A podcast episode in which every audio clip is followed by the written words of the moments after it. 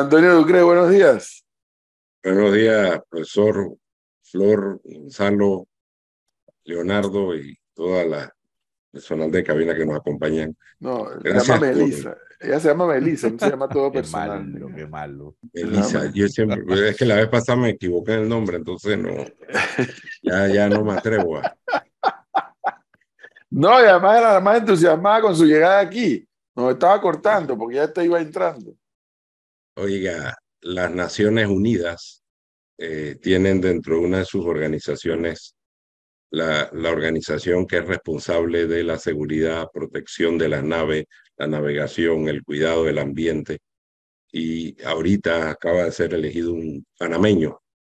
Panamá, como usted sabe, tiene la flota marítima más grande del mundo en abanderamiento. Así que fue un rol importante a nivel mundial. Yo creo que es un prestigio para el país. Creo que es un reconocimiento. Un, Así es. un panameño en esa posición de la Secretaría que va a ser por tres años. Creo que es un reconocimiento al país. Aunque usted y yo sabemos que no es el mejor momento porque sí hay un desplazamiento de ese primer lugar y sí hay una serie de cuestionamientos de tareas que no se están cumpliendo. Pero bueno, eso no lo vamos a hablar con usted ahora.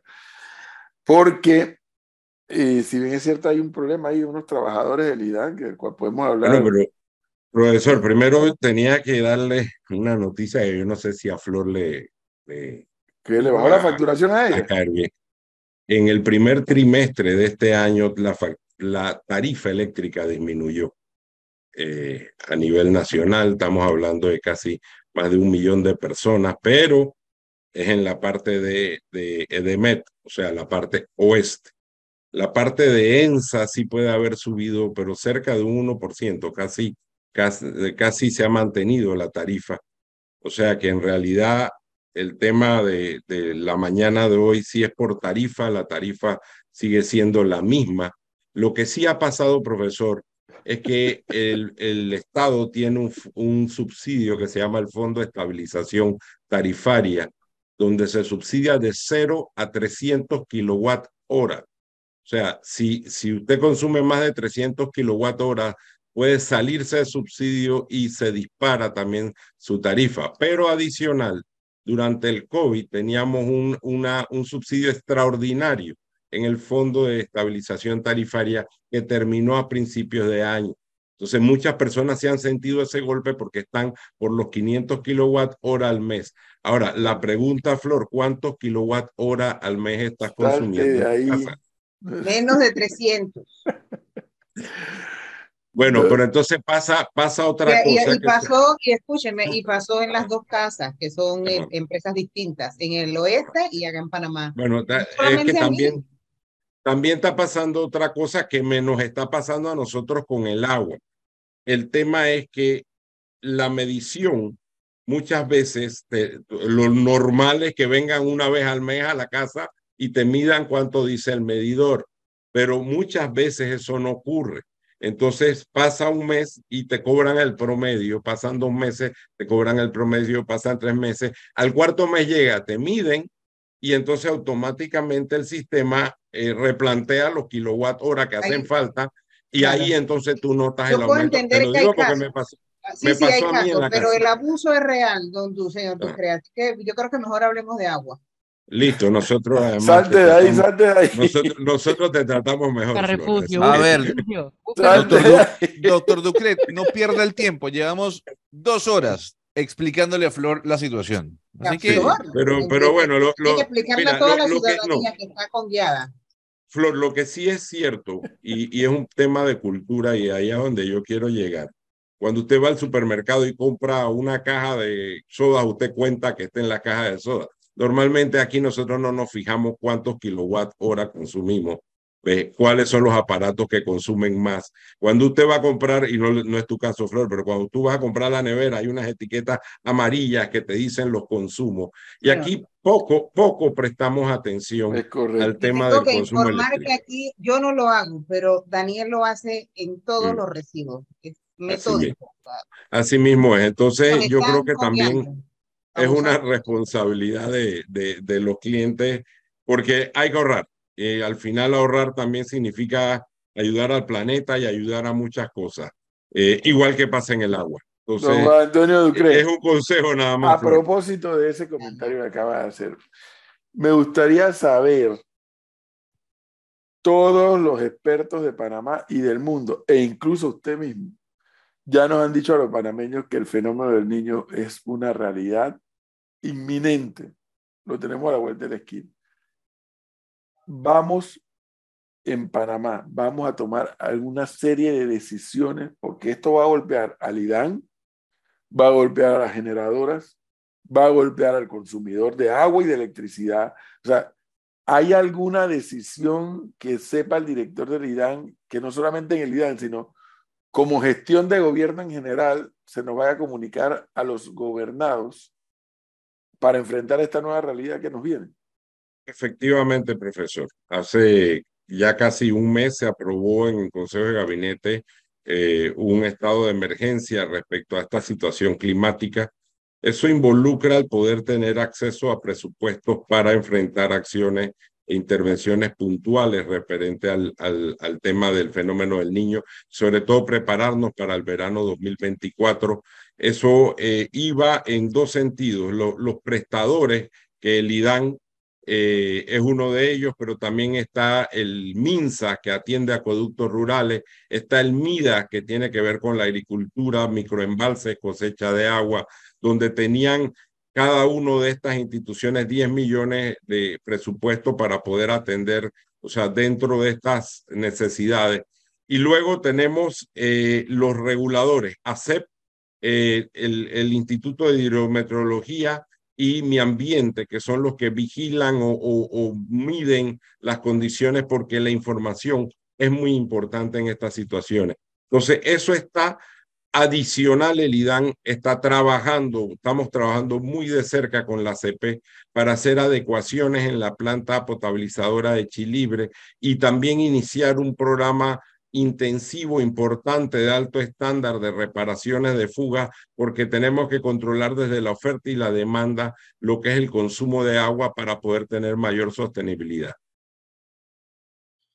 Pero nos van a comunicar algo algún día, porque yo veo que el tiempo pasa y hay algo que no va, no va a fallar, Juan Antonio, y es que si no llueve lo suficiente, si los embalses no están al nivel, no va a haber suficiente generación hidráulica. Y si no hay suficiente generación hidráulica, va a ser más térmica. Y si es más térmica, es un golpe al bolsillo de los consumidores. Bueno, eh, en eso estamos acá, profesor, y, y, estamos en esa campaña. En este momento estamos recuperándonos del verano 2023. Le informo, profesor, que esta mañana el agua a la Juela amanece con 212 pies sobre el nivel del mar. Recordemos que tuvimos una situación difícil hace como un mes y medio, donde llegamos a 204 pies sobre el nivel del mar, partes altas de la ciudad estaban sufriendo por falta de agua. Eh, el agua La Juela y el lago Gatún es un sistema que tiene que trabajar en equilibrio. Ahorita mismo el lago Gatún está en 79 pies sobre el nivel del mar.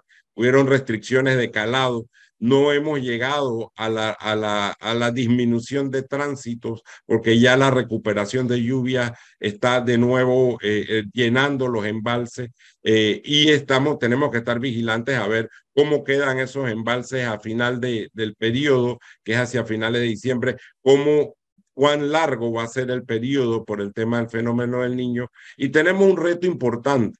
¿Qué pasa? Que el lago Alajuela, que es, digamos que 10 veces menor, porque son 44 kilómetros cuadrados de espejo de agua. El lago Gatún son 430 kilómetros de agua, o sea, es 10 veces más grande. Pero el agua La Juela alimenta un poco el lago Gatún con su principal afluente, que es el río Chagre. Entonces, hay un tema de equilibrio entre lo que necesita el IDAN para operar la potabilizadora. Nosotros, debajo de los 210 pies, la potabilizadora ya no puede sacar la cantidad de agua que necesita la ciudad y ese fue el, el, caso de lo que sucedió este año y son las lecciones que tenemos que aplicar para el otro año en dos sentidos. Administrar mejor esa gobernanza y hacer algunas medidas que vamos a implementar para mejorar nuestra capacidad de bombeo en la planta de Chilibre a más bajos niveles. Eso es todo es parte de un plan que se está ejecutando ya en este momento para prepararnos hacia el verano 2024. Eso es lo referente a la cuenta del canal. Falta entonces el interior de la República, donde tenemos que ir mucho hacia las aguas subterráneas, que son las fuentes que se pueden servir para esto, tanto en la parte agrícola, la ganadería, en el arco seco, como para acueductos rurales y también eh, abastecer sistemas IDAN a través de aguas subterráneas. Estamos mejorando nuestra capacidad de perforación con nuevas perforadoras, estamos comprando equipos nuevos de bombeo, eh, estamos rehabilitando pozos eh, en algunos puntos para complementar, en su caso, profesor Coronado, usted, usted lo, lo, lo sabe y lo vive, el río Chame sufrió mucho este verano, pero eso se puede compensar con perforaciones de pozos porque el agua subterránea en Panamá es abundante y sigue habiendo. Entonces, es un tema de planificación y de intervenir para estar preparados en esta época seca. En el caso de las tablas, le pongo un ejemplo, antes de carnavales hicimos rehabilitación de más de 14 pozos y eso nos ayudó a mantener y pasar el verano de una manera eh, con menos trauma, por así decirlo. Sin embargo, en Pedací, producto también, hay que, ¿por qué no decirlo?, de la calidad eléctrica, las máquinas se nos han quemado, sea, eh, eh, ha sido el reto mucho mayor y hemos estado en comunicación mucho con el alcalde de Pedací y estamos, ahora vamos a hacer una inversión mucho mayor en Pedací, un lugar turístico importante para prepararnos. Cada lugar es distinto, profesor, y es parte de una planificación que ya iniciamos para el verano siguiente.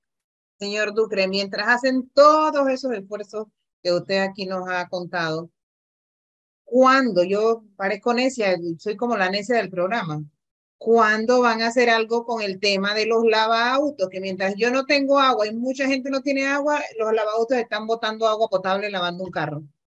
Pero efectivamente, y, precisamente parte de la, de, como te dije, de la inversión para, para el fenómeno del niño, involucra inversiones para fortalecer a CEP, ¿ves? que es el regulador. Realmente el IDAN es una empresa prestadora de servicio. Nosotros no multamos, no podemos multar a un consumidor por usar el agua. Yo mido el agua y tú tienes el derecho a usar y pagar en, en, en estricto derecho lo que puedas usar.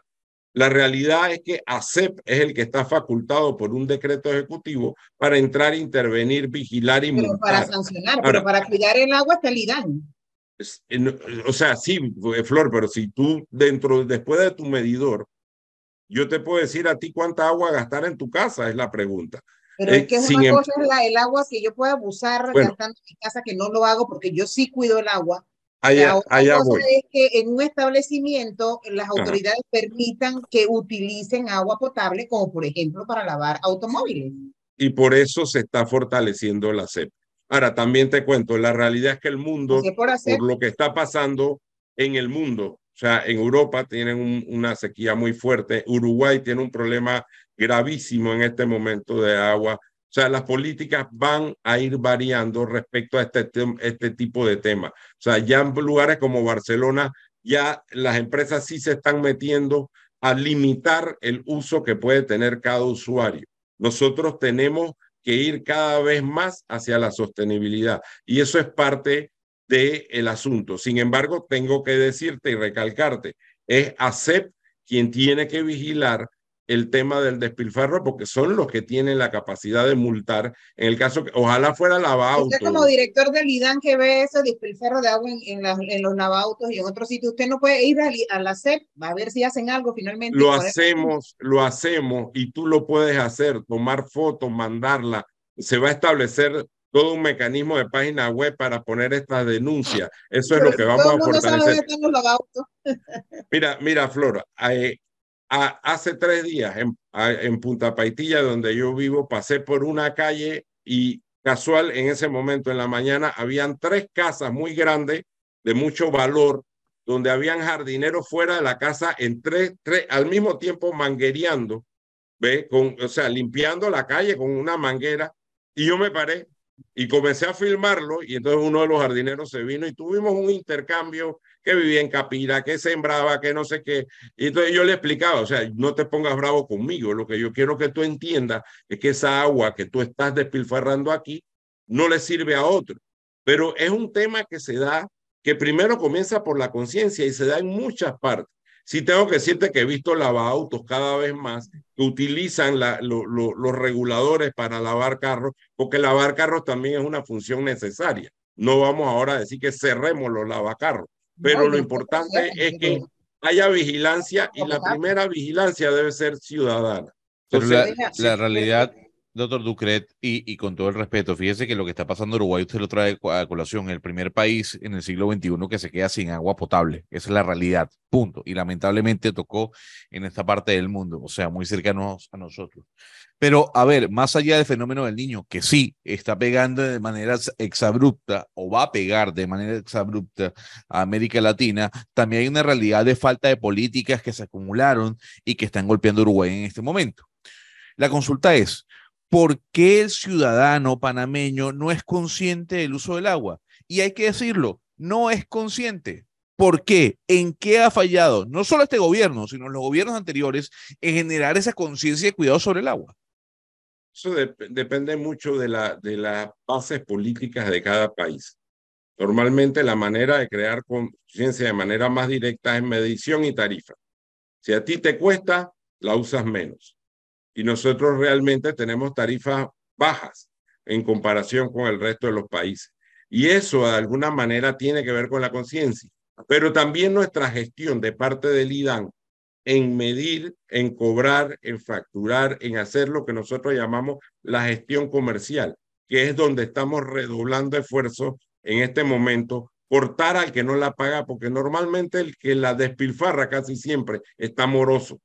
Entonces, eso es parte de lo que nosotros sí vamos a aportar en la parte de gestión comercial que aprovecho para decir, estamos cada vez haciendo más. Nosotros pretendemos llegar de aquí al final de mes a 500 cortes de agua al día para personas morosas, porque es la manera uno, de bajar la morosidad, pero también de ahorrar agua. La otra cosa que vamos a hacer es el tema de duplicar nuestra capacidad de reparar fugas, porque va muy dirigido hacia el tema del canal de Panamá.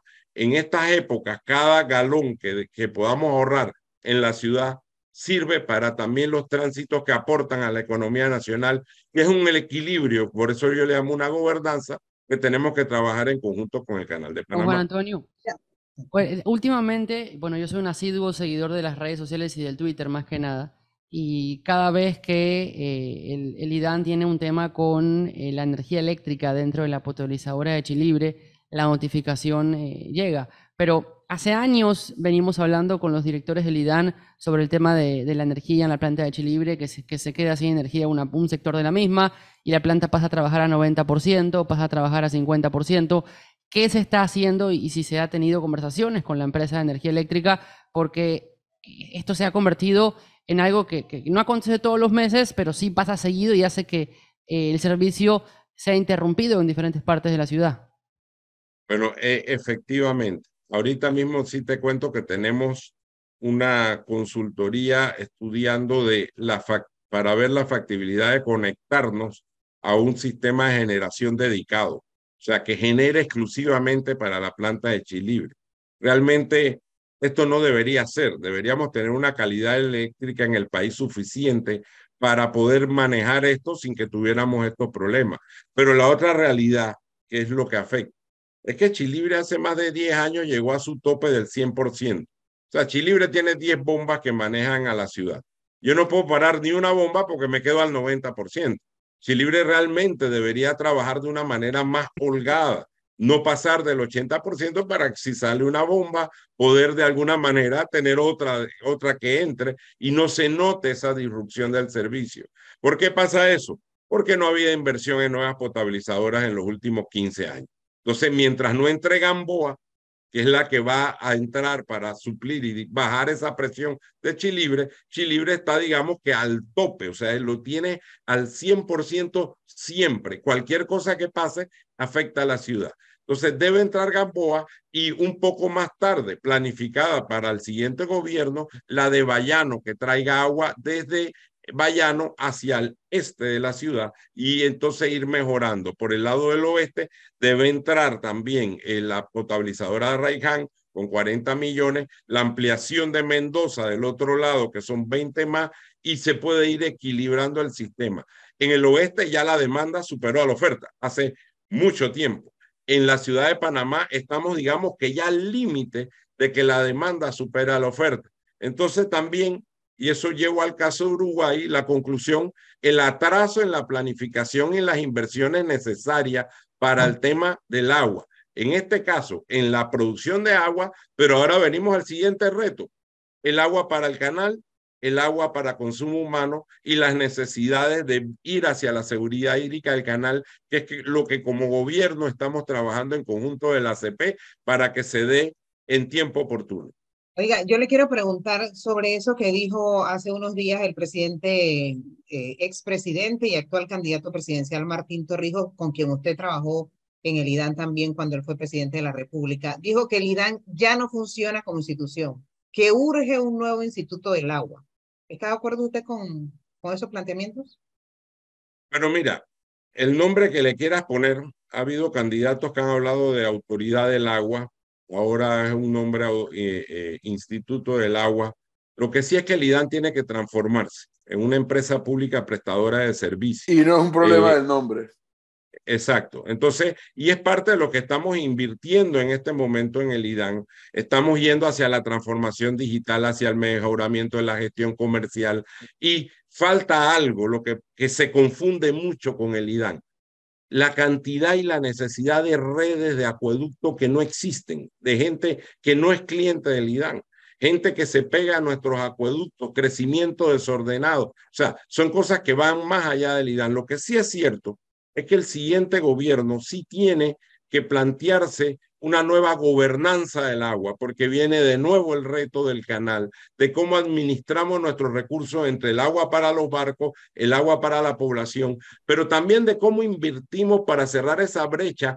Si tú vas a las faldas de Arraiján, hay gente que tiene 18 años de no tener un acueducto y que reciben agua por carro cisterna o que se pegan a la tubería, porque hay que hacerle los acueductos y eso es inversión del Estado. No es, del, no es el IDAN como una empresa prestadora de servicio. Igual que se está haciendo en saneamiento, mira, saneamiento, que es Ministerio de Salud, hace redes de alcantarillado y de hecho ya está haciendo más redes que redes de acueducto estamos haciendo como Estado. Entonces, una vez terminada esta etapa, que yo creo que es importante de la producción, o sea, estamos hablando potabilizadora nueva de Sabanita, potabilizadora nueva de, de Gamboa, potabilizadora nueva de Arraiján, ampliación de Mendoza y las otras que estamos haciendo en el país, el siguiente reto, el siguiente gobierno, sí va a haber una nueva potabilizadora en Bayano, pero el reto grande va a ser redes de acueducto, la carretera de Colón, desde Cativá, Buenavista, todo lo que es Santa Rita, nada de eso tiene buenas redes de acueducto. Eh, lo que es toda la parte de Arraiján, Burunga, Veracruz, nada de eso tiene buenas redes de acueducto. Panamá Norte, Chilibre, que nosotros iniciamos con 60 kilómetros de redes que estamos haciendo, algunos lugares de San Miguelito también estamos haciendo, pero todavía va a ser más falta redes de acueducto. Las garzas de Pacora, redes de acueducto. Mira, la conclusión es que Panamá ha crecido muchísimo.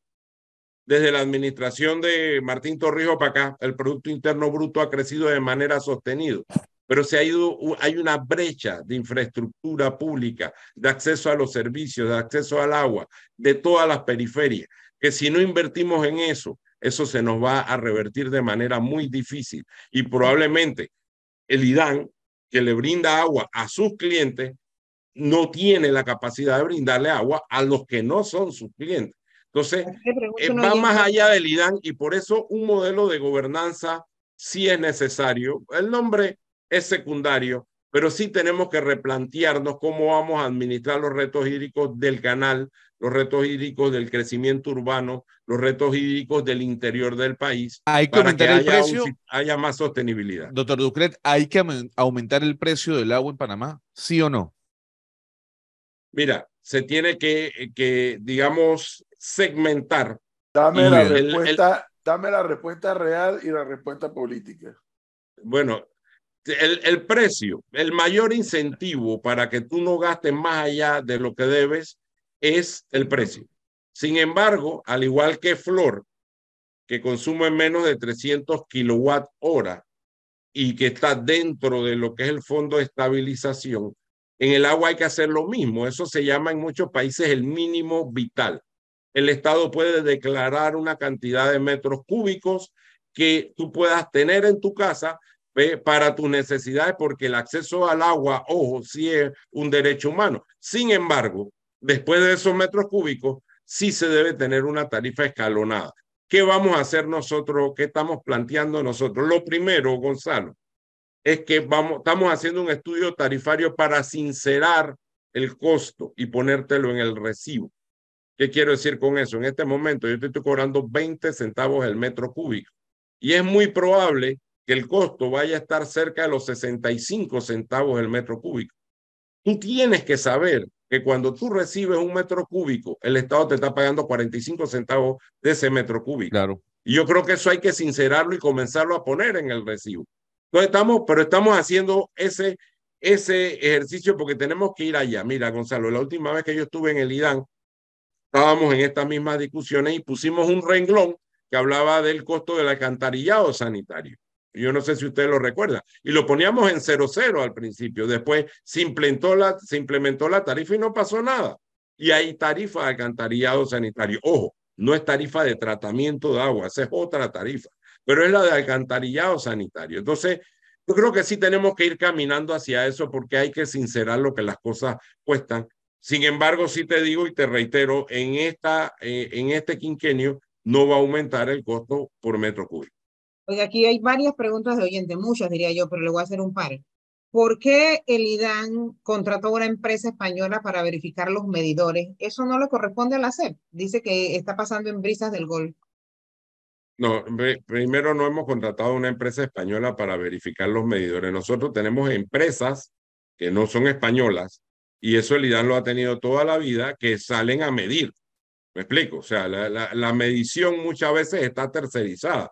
Pero te cuento que Edemet o ENSA, no, ellos no miden ellos mismos sus medidores, también tienen empresas que salen y, hacen la, la, labor de medición. Eso es una tercerización como quien contrata una empresa de seguridad para que te cuide el edificio. Ahora, doctor... Y además, te cuento, se está haciendo con digitalización, con, con tecnología, y la idea es ser más eficientes en medir, porque lo primero que tenemos que hacer para ahorrar agua es medirla. Ahora, doctor Ducret, la gente ayer se preguntaba, bueno, hay una protesta frente al IDAN, hay un tema de retroactivos que no se han pagado. ¿Eso es cierto o no es cierto?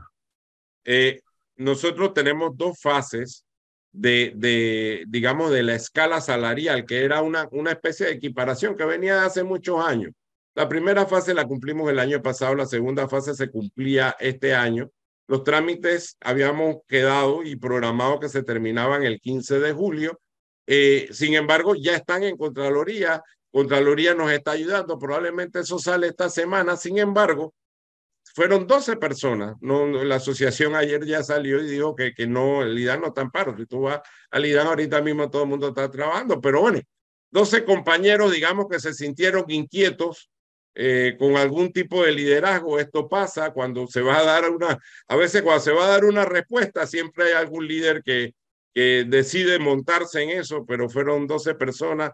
Lo que sí le pedí, los atendimos, lo que le pedimos es que no, no trancaran la calle ni afectaran a terceros, porque eso es lo único con lo cual nosotros no negociamos.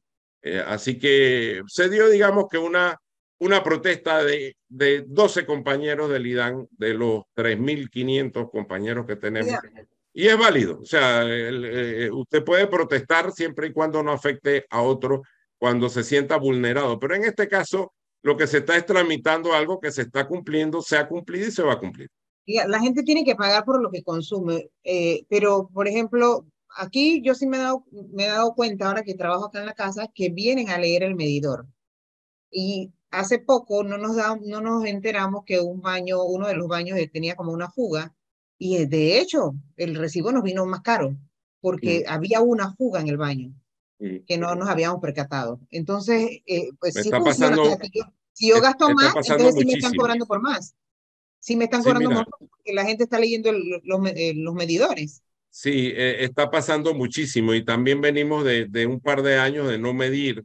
Entonces, y también pueden haber muchos daños dentro de la casa. Y, y te digo dos cosas, Flor. Normalmente, si tú pagas de 8 a 14 dólares de agua, si se te daña, se daña un baño, te puede subir hasta 60 dólares. Doble, no de una manera muy rápida de, de, de, ver es que tú vas a tu medidor y él tiene como una, una estrellita roja que, que cuando tú tienes todo cerrado dentro de la casa ya no debe estarse moviendo. Cuando hay una fuga, ella se mueve pero hay que tener cuidado, como le decía yo a una vecina mía de, de, de, mi mismo edificio, que me decían, pero yo vi la estrellita y no se movía. No, pero lo que pasa es que en la noche la presión sube más.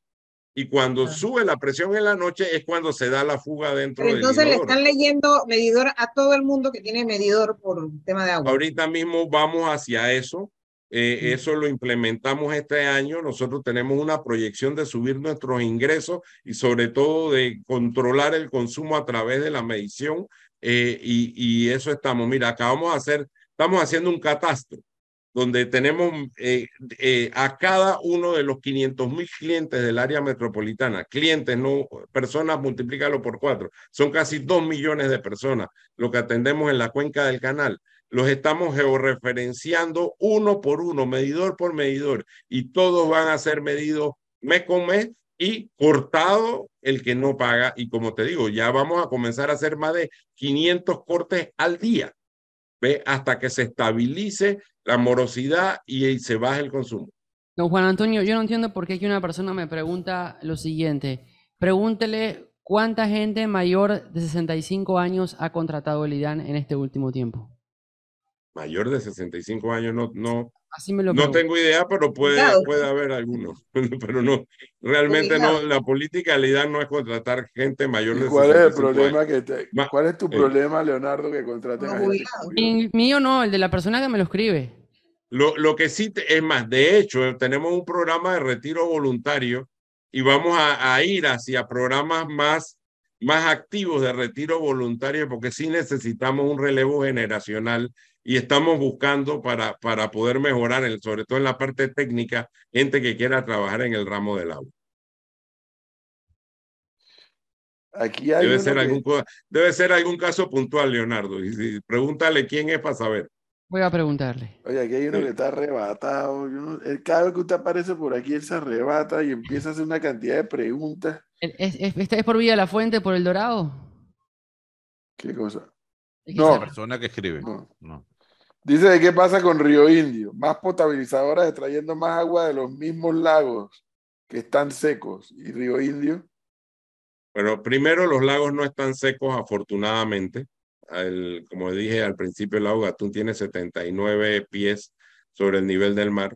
Río Indio es una opción, todavía no es una decisión, eso hay que esperar que se socialicen los estudios que está haciendo el canal con el cuerpo de ingenieros de, de Estados Unidos y lo que sí estamos de acuerdo es que hay que hacer algo. Hay que hacer algo para mejorar la capacidad hídrica, la sostenibilidad del canal y la gobernanza entre el canal. Lo que no es cierto, profesor, es que la, la gente esté, el, o el IDAN o el agua de consumo humano haga que no puedan pasar barcos. Le voy a decir tres cosas solamente. El agua de consumo humano es la mitad de lo que se evapora en el canal de Panamá. Es un tercio de lo que el canal bota al final del invierno por falta de capacidad de embalse. Y es la mitad de lo que se gasta en los esclusajes de las nuevas esclusas. Entonces, eh, eh, al día, en exceso por, por los retrolavados.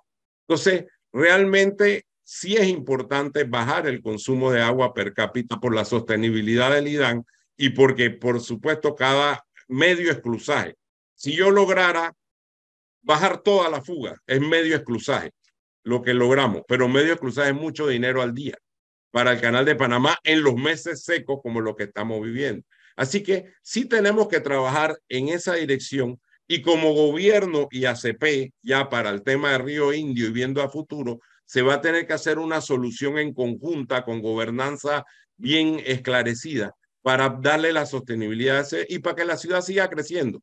Hacia el este, por supuesto, desde Bayano, haciendo una nueva potabilizadora, pero hacia el oeste, la cuenca del canal es la única cuenca que puede abastecer las potabilizadoras y los aportes de un nuevo embalse fuera de la cuenca hacia el lago Gatún serían una excelente opción que es parte de lo que se está planteando. Pero entonces estoy entendiendo que la opción de Bayano también sigue siendo acariciada.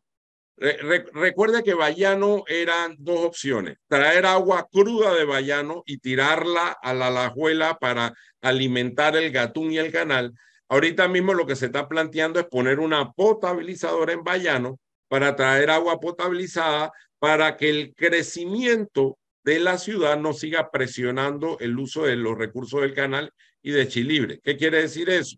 Que toda el agua del crecimiento, digamos que del aeropuerto de Tucumán hacia el este, que eso va a crecer muchísimo en los siguientes años, ya no sea una necesidad abastecerla desde el lago Alajuela, sino que se pueda abastecer desde el lago Bayano. Pero es otra dimensión, son otros números. Todo eso lo que es el área de Panamá Norte, ¿no? El área de Panamá Norte sí se abastece desde Chilibre, a través de los anillos hidráulicos que están en construcción, pero la idea también es que Gamboa, que está en el lago Gatún, o va a estar, va a comenzar a funcionar en el lago Gatún, atienda el centro de la ciudad y también le quite presión a Chilibre. O sea, Chilibre tenemos que bajarla para que funcione a un 70, a un 80% máximo y que no siga creciendo y que se pueda abastecer el lago, la de, con el Gamboa o con Bayano. ¿En qué nos ayuda esto?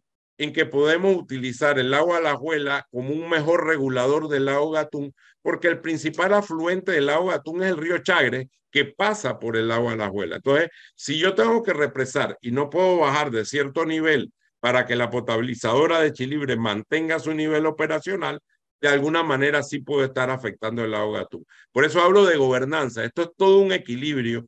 Yo sé que no es fácil de entender eh, así hablado a, a, muy rápido, pero es todo un, como un conjunto de embalses, Alajuela, Gatún, eh, Bayano. Por eso es que se necesita una nueva entidad que vea toda esa gobernanza, que va más allá del IDAN, más allá del canal, sino es una entidad de gobierno que vea todo el tema del agua ya como un rector en la parte de arriba. El IDAN como un prestador o como una empresa de servicio de agua. Antonio Ducret, antes de finalizar este, este tiempo de nos Juan Antonio Ducret se atrevería a decirnos que culminado este quinquenio, por lo menos, y a ver si nos puede hacer buena noticia, para todos los panameños en general, no nada más una gestión de gobierno. Por lo menos el IDAN quedará planificado lo que es el crecimiento de los próximos años, hacia dónde está apuntando el crecimiento poblacional. Es lo que Efectiva, efectivamente, tenemos un plan maestro que estamos esperando los resultados finales del censo por eso estamos haciendo el catastro, estamos esperando los resultados del cuerpo de ingenieros. De aquí a diciembre nosotros vamos a tener toda la planificación, pero no solo eso, profesor. Vamos a dejar la ampliación de Mendoza en, en, en construcción para que la parte oeste del oeste, lo del área del Nicolás Solano, salga de esa deficiencia que tiene. Vamos a dejar en funcionamiento la potabilizadora de Arraiján todo lo que es Burunga, Raiján, que vive en esa deficiencia constante. La potabilizadora de Gamboa no se va a terminar en este quinquenio, pero se va a dejar muy adelantada eh, eh, para que entre en función. Y vamos a dejar inclusive la planificación para la nueva potabilizadora de Bayano para que el siguiente gobierno pueda hacer esa obra. Pero además, profesor, y no menos importante, no menos de 800 kilómetros de redes de acueducto que se necesitan, que es donde realmente se pierde el agua, donde hay la deficiencia y donde hay esa brecha al acceso al agua en las partes más vulnerables de este país, que son las periferias de esta ciudad. Bien. Don Juan Antonio Ducre, muchas gracias. Muy amable. A la orden siempre y saludos a todos. Suerte con la electricidad, Flor. Y, no, suerte tiene que tener otro. Tenemos una última.